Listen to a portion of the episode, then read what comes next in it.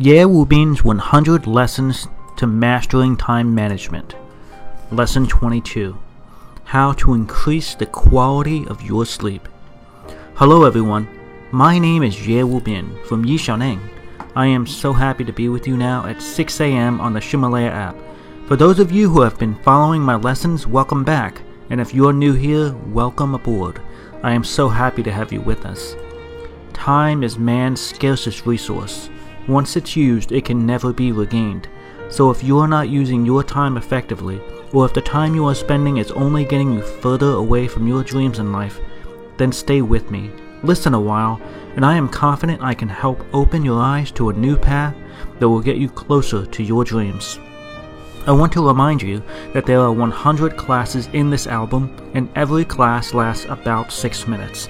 It is updated at 6 a.m. New York City time each morning.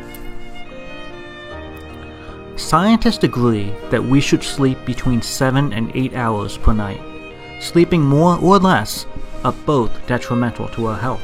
The quantity of our sleep, then, is not much of a question, but how do we improve the quality of our sleep?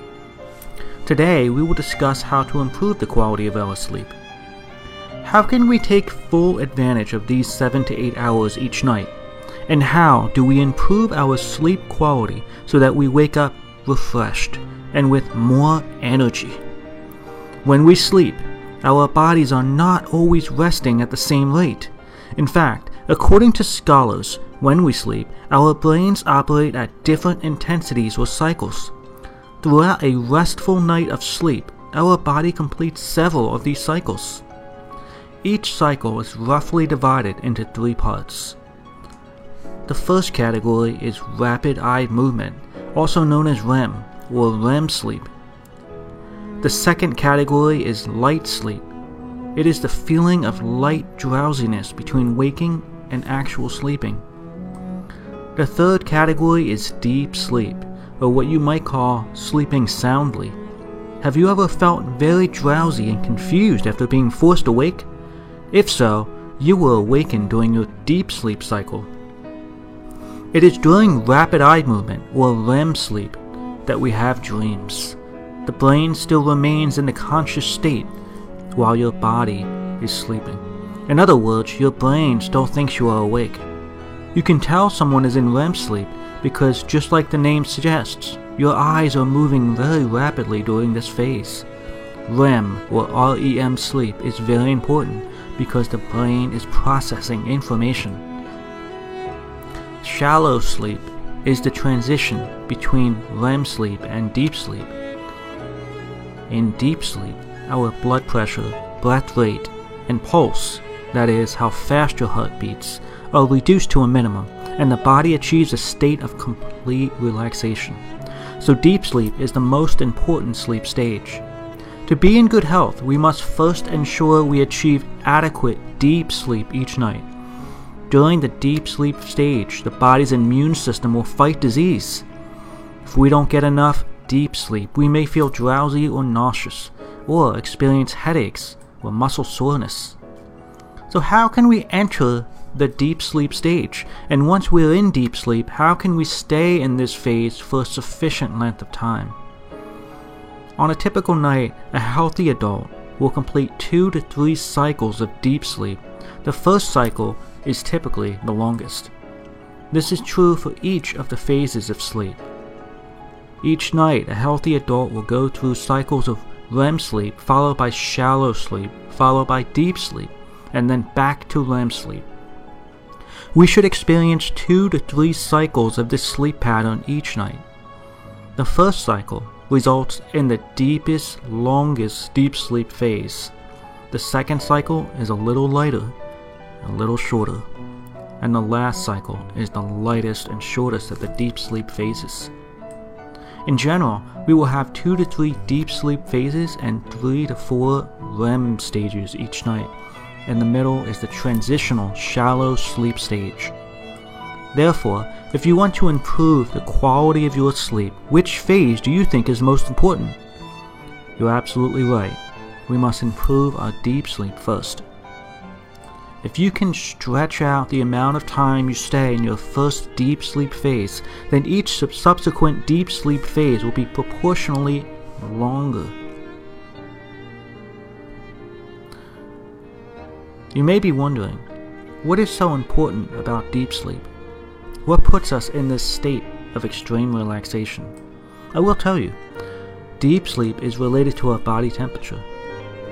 Our mental state is controlled by fluctuations in our internal body temperature. In our previous lessons, we discussed that to manage our own energy, we must manage our own rhythm or cycles. Every day, our body temperature fluctuates from low to high and then from high back to low. Our body temperature is lowest at about 6 o'clock in the morning, and then it is slowly increases as we wake up. At noon, the body temperature reaches its peak and then it begins to fall once more, and during this time you will be sleepy. Have you ever needed a 3 o'clock p.m. coffee or sugar break? This is why. Then your body temperature begins to rise again and reaches another peak at 10 in the evening. And then it begins to drop again and reaches its lowest point at 6 o'clock in the morning, completing the daily cycle. When your body temperature rises, you will feel energetic and awake, but when the temperature drops, you will feel very tired. Now we know that our body temperature fluctuates in cycles, but what can affect our body temperature? Melatonin. Melatonin affects body temperature. Melatonin is a hormone secreted by the body when it is dark, which is usually when you sleep. When you sleep and it is dark out, your body produces more and more melatonin, which reduces our body temperature, and thus we enter deeper levels of sleep. Now you may be wondering, what affects the secretion of melatonin? Well, there are many factors actually, but really two have the greatest impact. The first is sunlight. We have mentioned the movement of the sympathetic nerves in the previous lectures. Sunlight restrains the secretion of sleep inducing melatonin, which raises our body temperature and makes us more alert.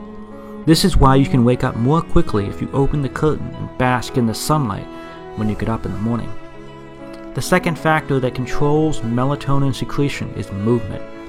Movement causes our body to release more energy and it restrains the release of melatonin. Some of us take a short nap in the middle of the day, such as around 12 noon. This noon nap should not be more than 45 minutes. If it is, the human body will begin to enter deep sleep, which will interrupt your rhythm. If you actually want to take a nap during the day, you'll need to enter deep sleep very quickly. To that, I suggest putting on a sleep mask and earplugs in order to isolate your senses from the sun and sound, which will help your body secrete melatonin and you will enter deep sleep faster. In addition, do not stay in bed after the end of a night sleep cycle and do not sleep late on the weekends. Make sure you get up on time on the weekdays. Try not to drink alcohol or use sleeping pills to help you sleep.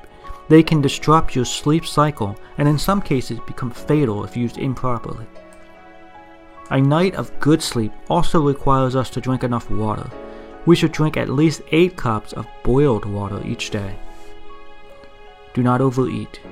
Try not to eat food that is hard to digest, and do not eat late at night, and especially do not eat before bedtime.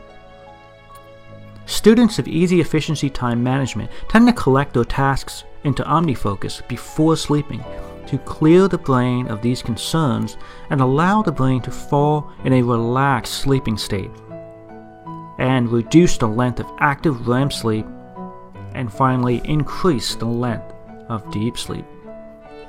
So, in closing, remember our ability to manage time effectively comes from working efficiently, and that requires energy.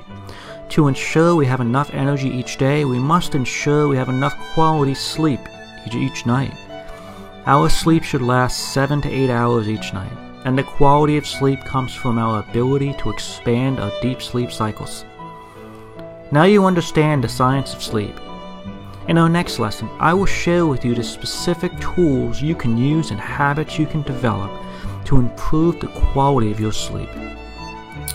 That's all for today. If you have enjoyed these lessons, please share them with your friends. These audio lessons are translated by Yishaneng's partner Cece and then recorded by her husband Justin.